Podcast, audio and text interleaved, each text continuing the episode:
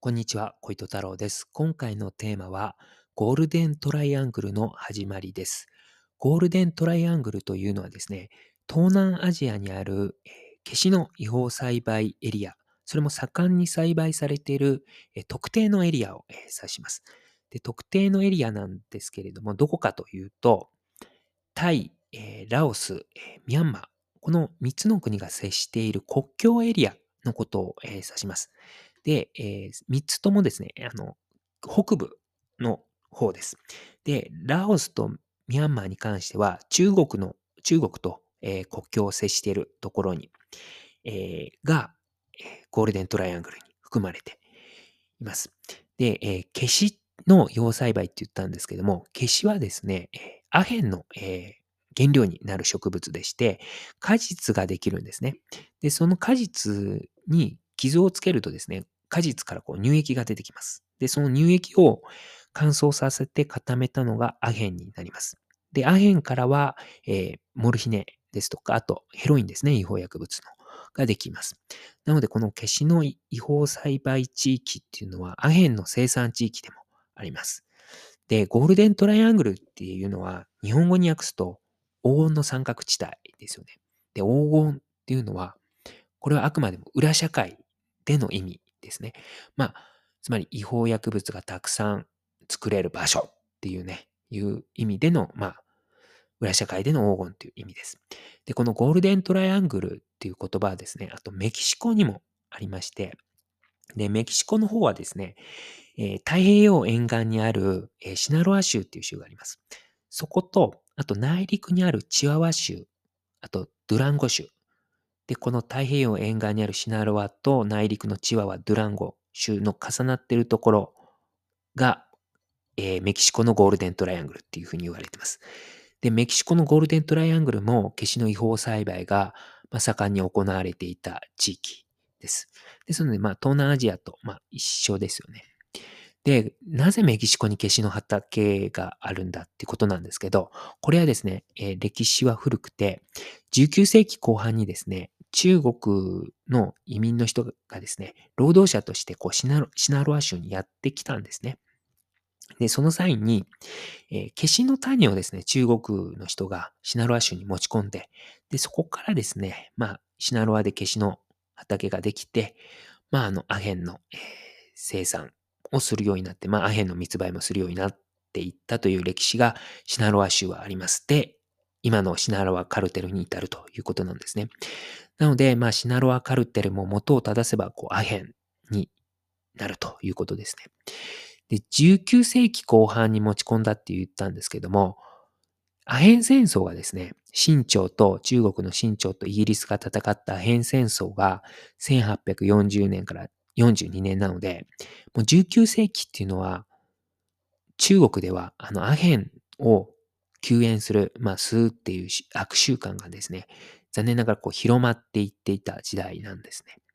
まあ、そういったこともあって、まあ、メキシコにも持ち込まれていったということです。で、あのー、東南アジアの、えー、ゴールデントライアングルの話に戻ります。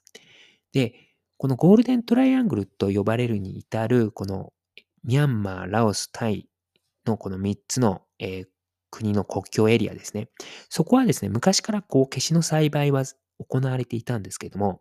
盛んに行われるようになったのは1950年代からです。で、そこからもうすごくね、盛んに、えー、栽培されるようになっていって、1990年代にはですね、このゴールデントライアングルではですね、年間約2万5000トンのアヘンが生産されていたというふうに言われてますので、まあ、かなりの量を作っていたということになります。で、なぜこの1950年代にこのゴールデントライアングルで生産が増えたのかっていうと、これには理由があってですね。で、その理由を説明している方が、アメリカ合衆国の歴史家のアルフレッド・マッコイさんです。なので、今から僕が言うのは、アルフレッド・マッコイさんの説になります。で、アルフレッド・マッコイさんによればですね、1950年代、つまり第二世界大戦後ですよね。第二世界大戦後っていうのは東アジアのアヘン政策が変わったんですね。で、第二世界大戦以前はですね、東アジアの国ではアヘン専売制って言って、行政機関が、まあ、特定の業者をだけにアヘンを売らせていたんですね。で、その特定の業者から、まあ、売上の一部をこう行政機関がもらうということで、まあ、税収みたいな形でこう、行政機関はアヘンの収入からこう、得ていたんですね。まあ、そういった形で、まあ、半ばアヘンが合法化されていたのが、えー、東アジアの、まあ、現状でした。えー、第二次世界大戦までは。えーえー、第二次世界大戦以前まではですね。で、日本はですね、どうかっていうと、日本国内ではですね、アヘンは禁止っていうふうになってました。しかし、日本が当時海外進出していた中国の方では、日本は中国の方でアヘン専売制を敷いていました。で、そこからですね、まあ、アヘン販売の収益を得ていたんですね。で、香港に関しても、香港の政府がですね、アヘン専売制を敷いていたんですね。で、えー、香港に関してはですね、昔から自由貿易港だったんですよ。で、自由貿易港っていうのは、関税が取れないんですね。なので、何かしら収入を得ないといけないので、まあ、アヘン専売制を敷いていたということです。まあ、しかしですね、第二次世界大戦後、さすがにもうアヘンを、あの、やめようと。もうこれ完全に違法薬物にしようということになって、まあ、あの、アヘン専売制っていうのはなくなるんですね。で、当時ベトナムとかをこう支配していたフランス、で、フランス領インドシナって言うんですけども、フランス領インドシナの方でも1950年にこのアヘン専売制が廃止になりました。で、えー、表社会でアヘンが売られなくなったということはですね、逆に言うと裏社会でこのアヘンの密売が、ま、一大利権になるわけなんですね。これはですね、日本の覚醒剤の歴史も同じで、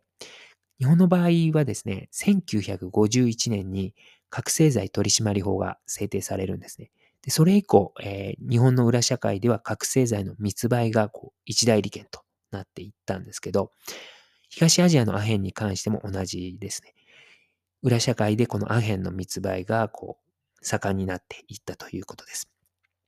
まあそういった、えー、状況下にあってですね、ではなぜですね、えー、このゴールデントライアングル、つまり3つの国の国境エリアですよね。タイ、ラオス、ミャンマー3つの国境エリアで、が、その盛んに行われるようになった。栽培が盛んに行われるようになったのかというとですね、CIA などがね、関係してるんですね。で、CIA っていうのはアメリカの情報機関なんですね。で、1949年にですね、中国の方で共産党が政権を取ったんですね。で、それ以降、えー、中国は社会主義国としてやっていくことになるんですね。で、そのことを懸念したのがアメリカ合衆国でした。で、アメリカ合衆国、まあ、情報機関の CIA はですね、まあ、何かしらこう対策していかないといけないということで、中国と国境を接していた、え、ミャンマー、えー、昔はね、ビルマって呼ばれていたんですけども、そのビルマの中国国境エリアの地元のボスをこう CIA の参加、参加じゃないですね、こう影響下に置こうということを考えたんです。まあ、何かしらこう国境エリアの地元のボスをですね、まあこう、をこう影響下に置いておくと、いろいろと役立つというふうに CIA は思ったんだと思います。で、このビルマのですね、地元のボスをどう影響下に置いたかというと、彼らのですね、こう、懐を潤すことを考えたんですね。で、このビルマの地元のボスはですね、えー、いわゆるゴールデントライアングルの中に含まれていた、えー、人たちです。なので、アヘンの生産をこうしていたんですね。で、CIA はですね、彼らの地元のボスのアヘン生産量を増やしてやれば、えー、彼らはもっと潤う結果的に CIA の側についてくれるだろう。アメリカ合衆国の側についてくれるだろうっていうふうに考えたんですね。で、アヘンの生産量を増やすためには、新しい売り先を見つけてやればいいということで、CIA はどうしたかというと、